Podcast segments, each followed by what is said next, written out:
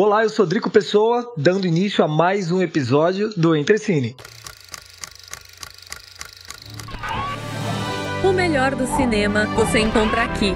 Luz, informação, ação. Seja bem-vindo ao Entrecine.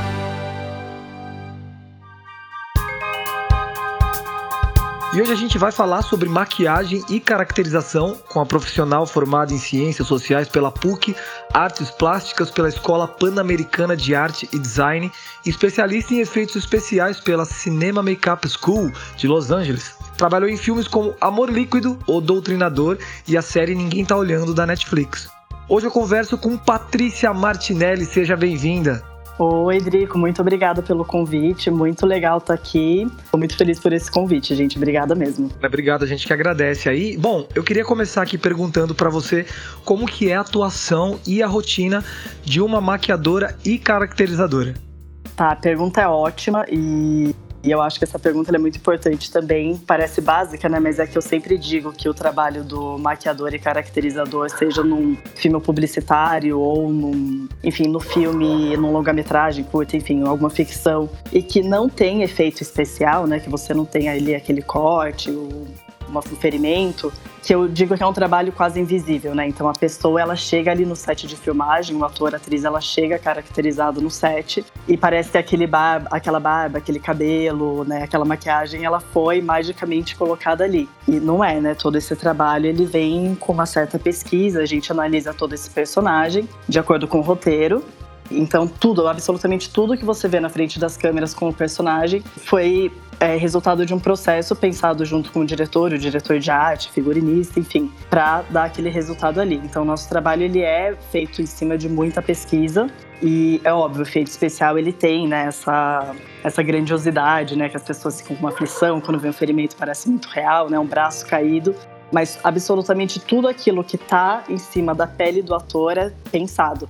O filme publicitário, às vezes, óbvio, né, com uma profundidade um pouco menor, mas numa ficção, realmente, absolutamente tudo ali é pensado. A gente que está assistindo, a gente só vê o trabalho finalizado. Então, muitas vezes a gente não, não imagina o trabalho que deu aquilo ou como o, o ator chegou para fazer aquela cena, se a barba já é dele, se ele, tem, se ele tem uma tatuagem ou se foi feita depois. A gente que assiste não tem essa noção, né?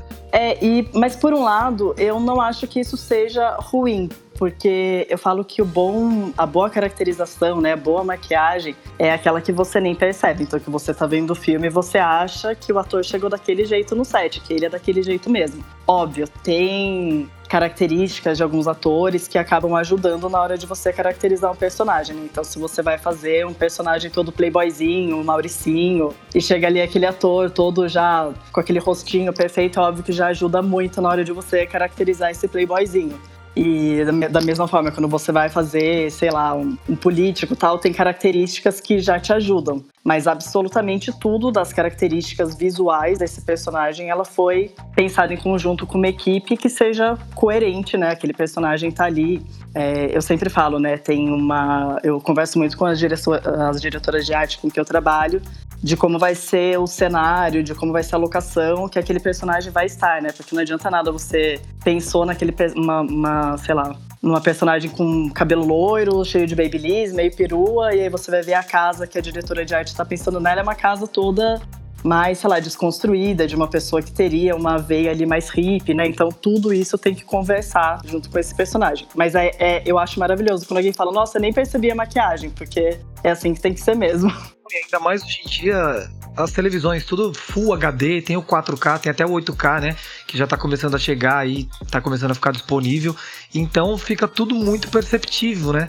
É, eu acho isso horrível, gente, assim, sinceramente, porque tem algumas alguns traços, né, algumas coisas do 4K que a gente não vê nem a olho nu, né? Eu lembro que uma vez eu estava viajando e eu estava num ponto de ônibus, eu olhei pro lado, tinha um pôster do Tom Hanks e o poro dele era do tamanho do meu dedo, assim, sabe? Eu falava, gente, é muito horrível isso, né? Assim, não é justo. Aparece tudo, né? É muito injusto, mas enfim.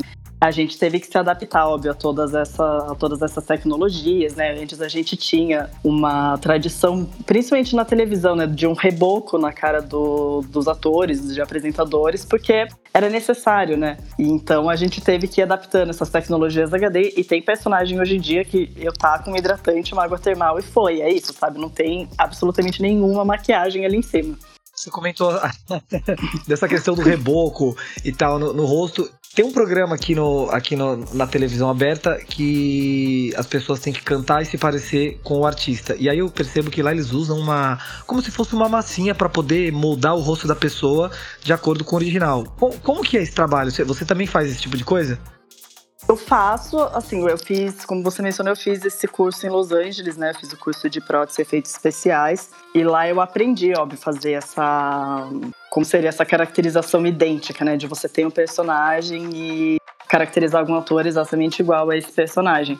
Eu nunca fiz nenhum tipo, nenhum trabalho desse tipo, mas eu conheço, tenho colegas que trabalham nesse tipo de programa e é, é interessante você trazer essa pergunta, porque é um trabalho que ele demanda muito tempo. E eu vejo que muitos produtores, diretores não têm noção desse tempo, né? Uma certa ignorância desse trabalho. Então a gente, geralmente, quando tem que fazer um, um personagem idêntico ao, enfim, ao que nos foi dado. A gente geralmente tira o molde do rosto do ator, então igual a gente tira molde de dente, né? Até o mesmo material, aquele alginato. A gente tira o molde do rosto desse ator, e em cima desse molde a gente tira um, o que a gente chama de Fica como se fosse um manequim, sabe? É uma, um rosto de cimento ali. E em cima desse rosto a gente esculpe características desse personagem que a gente tem que caracterizar. Então, por exemplo, se é alguém que tem uma papada, um nariz maior, a gente vai esculpir essa papada, esse nariz, vai tirar o molde desse nariz e dessa papada. E aí, o ideal, que não é sempre acontece, mas o ideal é que a gente tenha um dia de teste de colocar essa prótese que a gente tirou desse nariz e dessa papada nessa pessoa, no ator aí que foi escolhido, e finalizar a maquiagem. Então, assim, esse processo demora, sendo muito feliz, 10 dias. Então, você vê, né? Tá ali o programa já pronto, você nem imagina que 10 dias atrás teve um trabalho de tirar molde, esculpir, tirar uma prótese, testar. Se no teste não deu certo, vai ter que fazer uma outra prótese. Então, assim, é muito trabalho. Eu vejo os artistas que dão, que dão depoimentos, ficam lá sentados na cadeira, tipo, 8 horas, às vezes até mais. É, fora o trabalho que, te, que teve antes, para poder fazer essa prótese. Então demanda de muito tempo mesmo, eu imagino. E agora eu queria saber, você é formado também em ciências sociais pela PUC, como eu mencionei no começo. É, qual, você acha que tem alguma ligação é, dessa sua formação de ciências sociais com a sua atuação no audiovisual? Eu acho que tem, é, tem sim, e isso é muito enriquecedor, assim. Eu sempre, quando eu falo para as pessoas, não, você é formada em ciências sociais, as pessoas falam, nossa, mas aí você virou maquiadora. E no começo até eu demorei um pouco a conseguir enxergar onde isso seria enriquecedor, que isso agregaria tanto a minha profissão, mas agrega demais. Eu acho que ter uma formação em ciências sociais não é à toa, né? Eu sempre gostei muito de, de política e sociologia, então por isso que o meu sonho era ser professora, né, de sociologia quando eu tinha 17 anos. E todos esses temas sociais me sempre me interessaram muito. Então, quando eu fui para maquiagem, foi porque eu estava sentindo falta de ter um trabalho mais artístico. Então, no começo, eu achei que as coisas não tinham muito a ver, mas quando eu comecei a fazer mais ficção, foi quando eu vi a relação que a sociologia pôde me enriquecer muito, porque você pensa no você tem uma noção do personagem dentro de um contexto social. Então, existem certas, certas características que são coerentes em algum espaço, de uma bagagem social daquele personagem, que não seriam coerentes em. Sabe, é isso que eu falo, são signos, né? Que, que, as, imagens, que as imagens trazem que te, te fazem ver que aquilo te coloca num lugar social diferente de outro. Não sei se eu tô sendo muito confusa, mas. Mas eu acho que a sociologia ela é muito enriquecedora nesse ponto. Então, se você me dá um personagem, sei lá, um milionário decadente da zona sul do Rio de Janeiro, eu sei que tem signos que eu vou usar ali naquela pessoa que, que são, são daquele lugar social, né? São daquele. É, faz parte da cultura desse espaço. Que você não usa se você tiver um personagem que, sei lá, é um um traficante de início que está começando, sei lá, você vai inserindo esses, no Doutrinador eu tive um processo muito legal de criação de personagem nesse sentido, porque tinham muitos policiais, né? E aí você pensa, bom, cada policial ali tem a sua característica. E aí eu sempre pensava no policial que tem como aquele cara que curte no churrasco de fim de semana, falar com os amigos, no futebol tal, que olha pro Neymar, sabe? Então aquele policial que vai ter aquele corte de cabelo mais puxado para essa cultura mais pop, né, do futebol, do funk, sei lá. Então acho que tudo isso é enriquecedor, assim, que, que eu vejo que a sociologia me ajudou muito. Bacana. E continuando mais sobre falando sobre caracterização, como é que foi trabalhar na, na série Hill Heroes? é, por ter essa temática de luta, é, qual foi o grande desafio? Inclusive eu vi lá no teu Instagram, é, foi uma, uma publicação que eu vi o ator é, socando um, eu, eu, não sei o que, que era aquele material e, e, e, o sangue espirrando na cara dele como se ele estivesse dando soco na pessoa. Como é que é esse trabalho?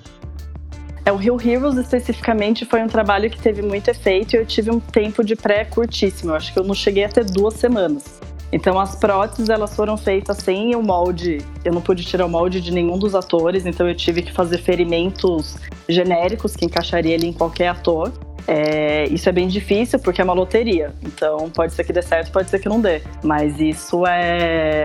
Enfim, é, é, o cinema é isso, né? Então a gente trabalha muito com tentativa e erro.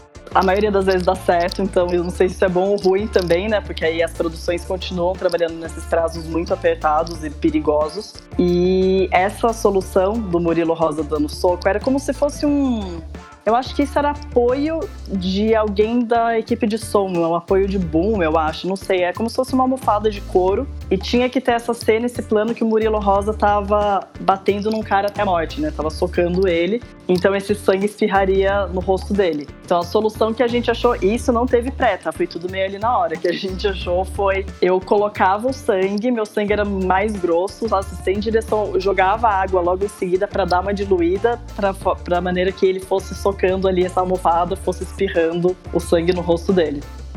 É, o que eu queria saber também, o material que vocês usam para fazer aquele sangue que fica muito real, né? E como a gente estava comentando, as TVs de hoje mostram tudo, né? Se fica fake, a galera vai ver. Qual é o material que vocês usam? E também queria saber como que, que, que, por exemplo, é uma cena de luta, às vezes o ator toma um soco no olho e a gente imagina que aquele, aquilo ali vai ficar durante uma semana.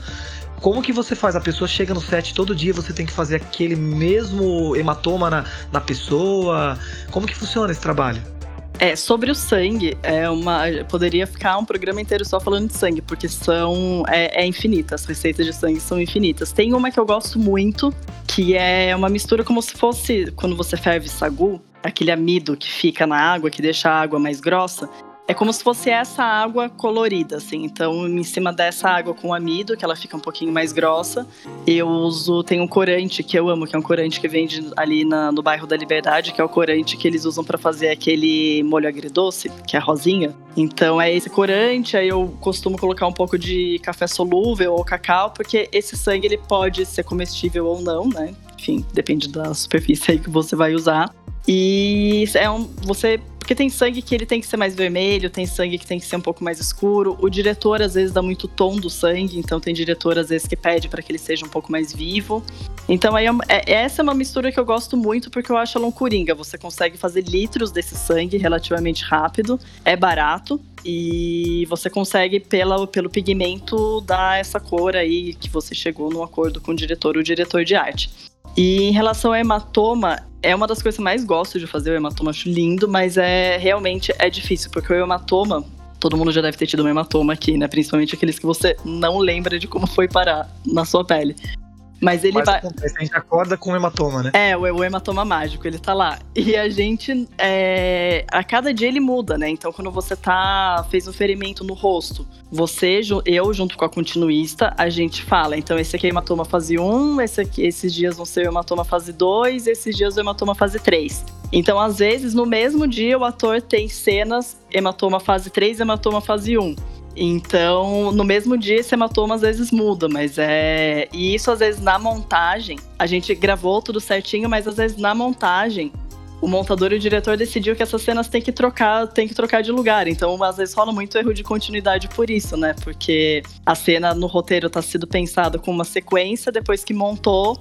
Eu vi até um filme do Bill, com o Bill Murray esses dias, e aí ele tá, tinha um corte no rosto o filme inteiro, né? Que nas primeiras cenas ele tem um, ali, ele tem uma briga. E, cara, esse corte, ele andou no rosto dele, assim, o filme inteiro, ele tava quase cicatrizado, depois ele volta a ficar bem vermelho. Então, assim, é, é difícil. Na hora que eles estão montando, eles não ligam muito pra maquiagem, não. Eu vi também no teu Insta, tem uma foto lá da, da Priscila, a Priscila Fantin, acho com, com um hematoma roxo, assim, no olho. Muito real aquilo. É, então, o hematoma, eu acho que ele é. Eu, pinto muito aquarela, né? Eu gosto muito de pintar aquarela. E o hematoma, para mim, ele me traz isso da, da, aquarela, sabe? Que ele não tem começo, ele não tem fim, ele tem aquelas cores que são lindas, né? O verde, roxo, preto, amarelo, sei lá. Eu amo pensar em hematoma. Se eu pudesse fazer um filme só com hematoma, eu faria.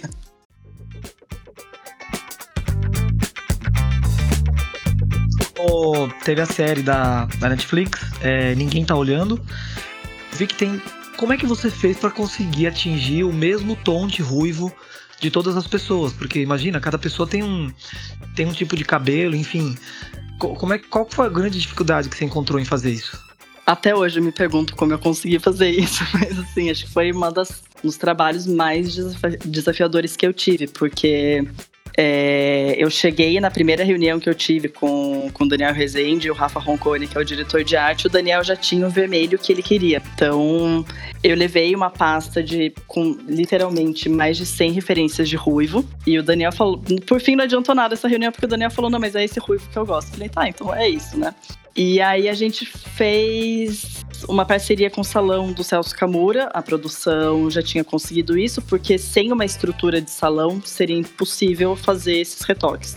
Então a gente fez com o Júnior, o cabeleireiro Júnior do Celso Camura, foi um parceiraço nesse processo. Então a gente sempre escolhia quatro pessoas e essas quatro pessoas depois de fato foram ângelos na série, né? Eles fizeram parte ali do escritório como figuração. Então era geralmente uma menina negra, uma menina mais loira, eram pessoas com cabelos diferentes e a gente fazia testes de cores para ver como elas se comportariam nesse cabelo.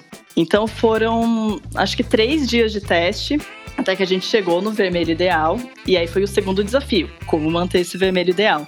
E aí a gente chegou numa misturinha de um realçador de cor, que a gente juntou três cores. E esse realçador de cor foi o que salvou a gente durante as filmagens, porque tiveram dias que a gente tinha 40 figurantes. Então a gente fez kit, 40 kits desse realçador de cor, entregava para eles para eles fazerem esse banho em casa, para chegarem no set pelo menos metade ali com a cor correta, mas às vezes eles chegavam ali no set e tava um pouco desbotado, não tinha feito da maneira correta, enfim, é muito difícil você também dar essa responsabilidade para a pessoa fazer isso em casa, né? É óbvio que isso vai ter um erro. Então a gente tinha ali dois lavatórios e eu tive uma equipe maravilhosa que fez milagre com essas pessoas então elas chegavam no set com ali o tom quase igual dos cabelos, mas eu também um dia fui ver a, o processo de correção de cor na Quanta Studio e realmente o, o processo de correção de cor, né, tudo, tudo isso faz da pós faz muita diferença, porque tudo bem, eles estavam quase iguais, mas você poder apertar um botão e deixar com que eles fiquem mais iguais ainda ajuda muito o nosso trabalho. Então,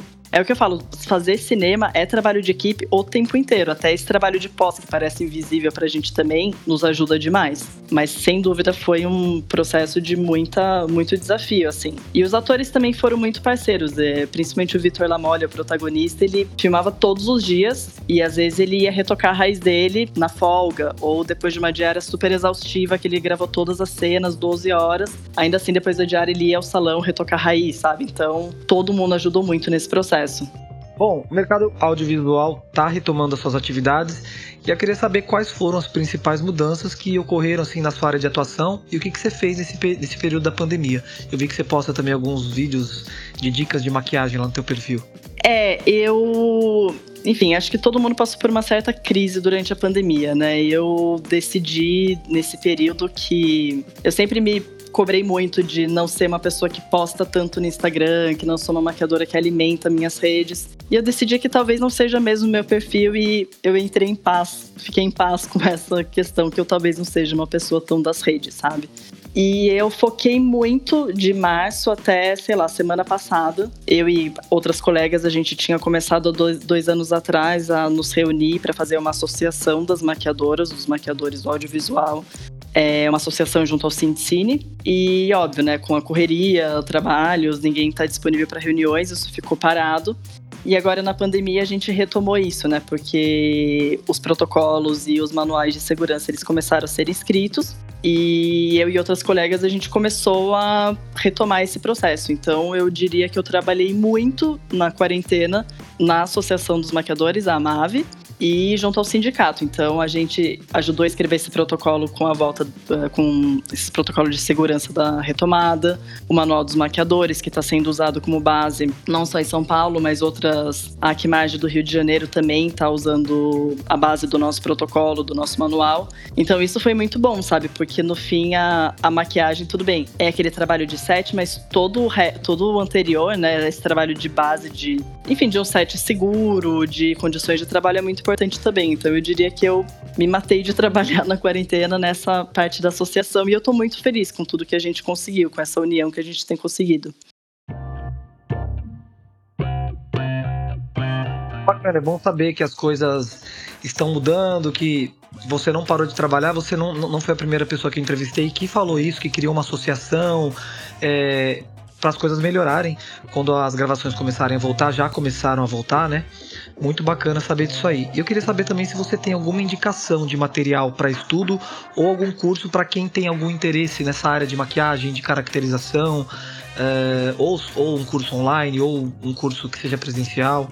É, eu, eu acho muito legal essa pergunta, porque mesmo eu, quando comecei a, a me interessar por maquiagem, o único curso que tinha acesso em São Paulo era o curso de maquiagem do Senac. E pouco tempo depois teve o Liceu de Maquiagem, que é da Vanessa Rosan, mas eram poucas as opções. E quando eu decidi que eu queria trabalhar mais com efeito, já tinha alguns maquiadores dando curso de efeito, mas mesmo assim eu senti uma necessidade de ir para Los Angeles. E hoje em dia, assim, tem tanto maquiador maravilhoso dando curso que não tem mais essa necessidade de você ter que viajar para fazer um puta curso de efeito especial ou de maquiagem, sabe? Isso é muito maravilhoso. É, durante a quarentena, o, um dos maquiadores que, na minha opinião, é um dos melhores do Brasil, acho o trabalho dele impecável, que é, que é o Martim. Ele começou a dar um curso junto com a Natia Cortez, que é uma amiga maravilhosa também. Então, o Martim Trujillo e a Natia Cortez, eles estão dando esse curso. Se eu não me engano, tem uma turma que está para abrir por, essa, por essas próximas semanas. Tem todas as informações no, no Instagram deles. Tem uma maquiadora que eu... O Instagram o, deles? Ai, agora eu tô sem o arroba. Deixa eu dar uma pesquisada aqui e eu já falo para você o arroba direitinho.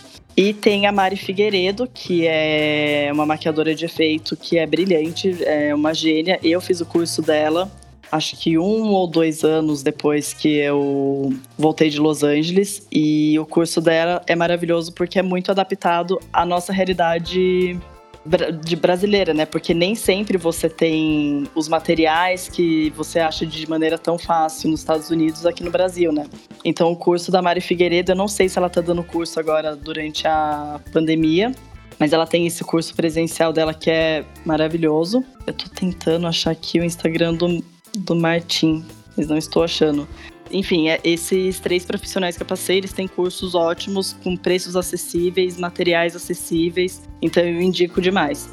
Natie Cortez Underline, o, o, Tom me ajudou aqui, ele colocou Ótimo. o arroba dela. Então, para quem quer seguir aí, saber mais sobre, sobre os cursos, arroba Natie Cortez com Z Underline. Bom, Patrícia, foi muito gratificante conhecer mais sobre sua trajetória, sua atuação na área de maquiagem e caracterização, tá bom? Muito obrigado por você ter aceito o nosso convite. E aí, deixa também aqui suas redes sociais para que a galera que gostou e quer saber um pouquinho mais sobre você te seguir lá. Então, meu Instagram é Paty com TI, né? Só TI, não tem dois T's, não tem H nem nada. É Paty Martinelli. E lá tem meu site também, e no meu site eu deixo mais reunido e organizado todos os meus trabalhos. Tô super aberta à conversa, quem tiver qualquer dúvida me manda lá o DM, respondo. E é isso, eu agradeço muito pela, pela oportunidade também de dar essa entrevista. Mais uma vez, muito obrigado para quem está ouvindo. Então, na descrição do, do episódio a gente vai colocar o arroba de, to de todas essas pessoas que a gente citou. E é isso aí, esse foi mais um episódio do Entrecine. Eu gostaria aqui de agradecer também a equipe que trabalhou na criação desse episódio, o sonoplasta Silvia Maciel e Lucas Braga, os nossos produtores Thomas Nascimento e Amanda Barbosa e a redatora Marina Barroso. A gente vai ficando por aqui. Muito obrigado e até a semana que vem. Tchau, tchau.